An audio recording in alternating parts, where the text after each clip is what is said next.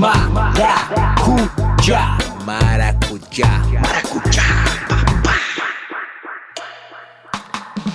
Salve, salve galera! Tá começando mais um podcast Maracujá, presenteando vocês com conteúdos exclusivos, com histórias que só aqui no podcast Maracujá vocês vão ficar sabendo. Hoje quem vai conversar com vocês é o Luciano Campo Grande, vai contar um pouquinho sobre uma passagem muito especial que marcou profundamente a vida e a carreira musical dele.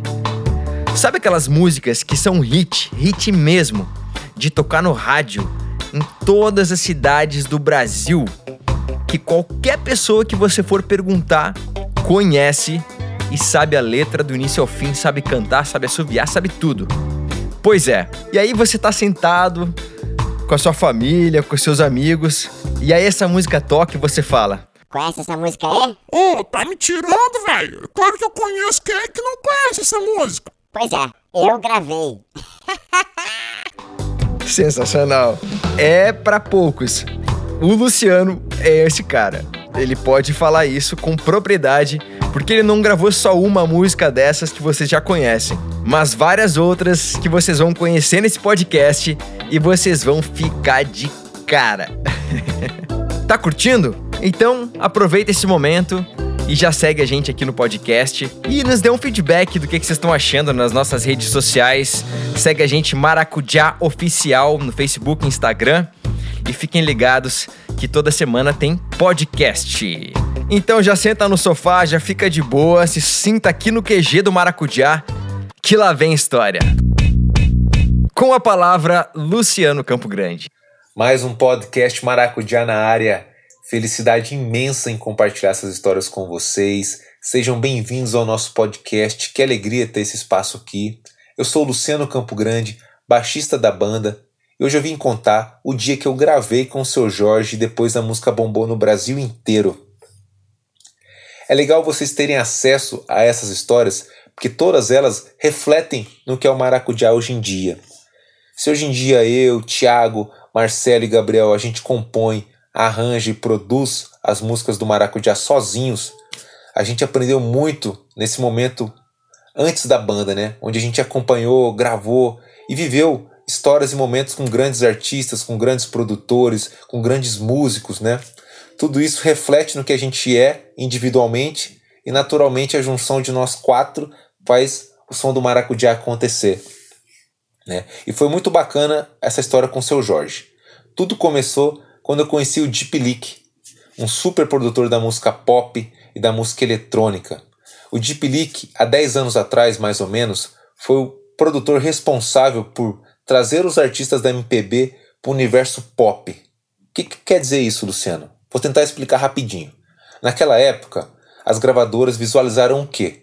Os artistas já estavam indo muito bem no segmento da MPB, o seu Jorge já era um cara consagrado da MPB, a Vanessa da Mata já era consagrada da MPB, mas as gravadoras visualizaram que eles podiam chegar num patamar maior ainda, né? Que é realmente atingir a massa, o Brasil inteiro mesmo, varrer o Brasil inteiro. E para isso, eles tinham que tocar em rádios pops, né? Sair das rádios da MPB. Para eles chegarem na, nas rádios pops, era necessário uma linguagem específica de som, né? um jeito de tocar, um jeito de produzir. Né? Então o Deep, que era especialista nessa onda, foi o cara contratado pelas gravadoras para fazer versões remix, né? produções mais pops das músicas deles. Então a primeira produção do Deep que bateu lá no ângulo, que foi um gol de placa, foi aquela música da Vanessa da Mata. Vou tocar um trechinho aqui para vocês saberem.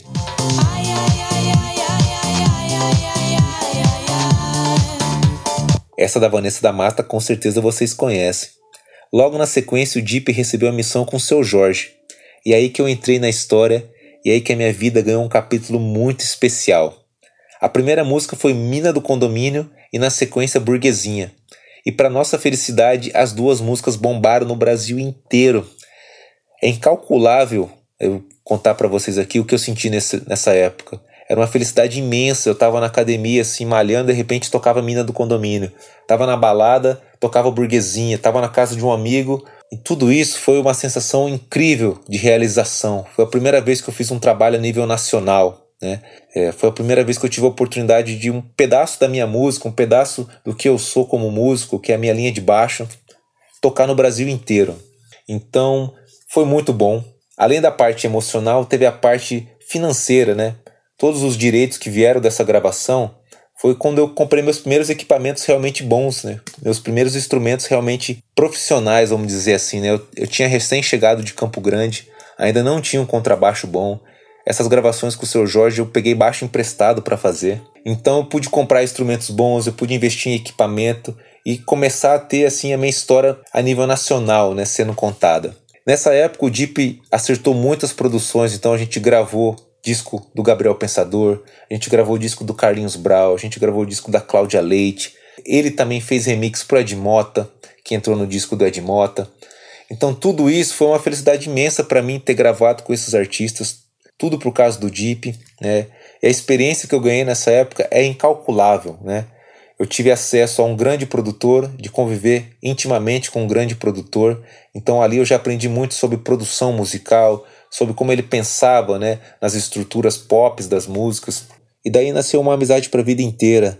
Conviver com Deep Leak é sempre um aprendizado, tanto como ser humano quanto como músico, né? Até hoje em dia a gente troca muita figurinha, né? E ele está sempre por perto da maracujá. Isso que é o legal, né? Se hoje em dia a gente tem essa capacidade de se produzir sozinho, se hoje em dia o maracujá faz as suas próprias músicas, faz os seus próprios arranjos, né? Tudo isso a gente agradece muito por todos esses momentos que a gente viveu. Né? O maracujá não seria o maracujá se o Luciano, o Marcelo, o Gabriel e o Thiago não tivessem vivido essas histórias, sabe? Tudo isso reflete na nossa música, reflete no nosso jeito de contar a nossa história. Se hoje em dia a gente tem uma voz né, ativa, a gente aprendeu muito observando grandes artistas que já chegaram lá com a sua voz. Então foi muito importante todo esse período e a gente agradece muito. Eu agradeço em especial o Leak e todos esses grandes artistas que eu tive a oportunidade de gravar. Ouvir o meu contrabaixo somado a esses grandes artistas é uma alegria imensa, né? Eu tenho com muito orgulho aqui guardado todos os discos que eu gravei com essa galera, né? Assim, guardei mesmo. Peguei autógrafo na época, porque era incrível, né? Eu estar tá ali vindo de Campo Grande, recém-chego em São Paulo, um divisor de águas na minha carreira. Eu vou levar para o resto da vida esses momentos e essas sensações que eu vivi, né? Nessa vida a gente é feito de sensações, né? De felicidades, de conquistas essa conquista eu tenho muito orgulho. E tudo isso reflete no que eu sou hoje em dia. E, em consequência, reflete no que o maracujá é hoje em dia.